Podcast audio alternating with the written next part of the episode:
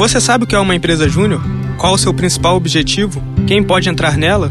O Comunica UERJ explicou como funciona o movimento Empresa Júnior, que chegou ao Brasil em 1988 e atualmente conta com cerca de 800 empresas espalhadas pelo país, além de 20 mil empresários juniores, formando a maior concentração de empresas juniores no mundo.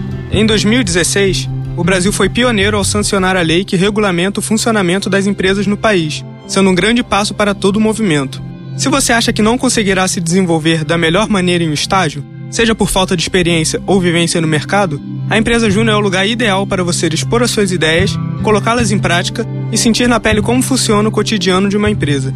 O movimento também visa desenvolver o empreendedorismo nos jovens. Não é à toa que uma das missões da Brasil Júnior é formar, por meio da vivência empresarial, empreendedores comprometidos e capazes de transformar o Brasil. Além disso, várias empresas realizam processos seletivos exclusivos para ex-membros do movimento Empresa Júnior, o que mostra que as grandes organizações estão de olho em tudo que envolve esse mercado. Na UERJ, existem cinco empresas, e juntas, elas faturaram cerca de 300 mil reais e realizaram 167 projetos só em 2018. Não deixe de ler a matéria para conhecer o movimento, algumas pessoas que fazem parte dele e suas experiências.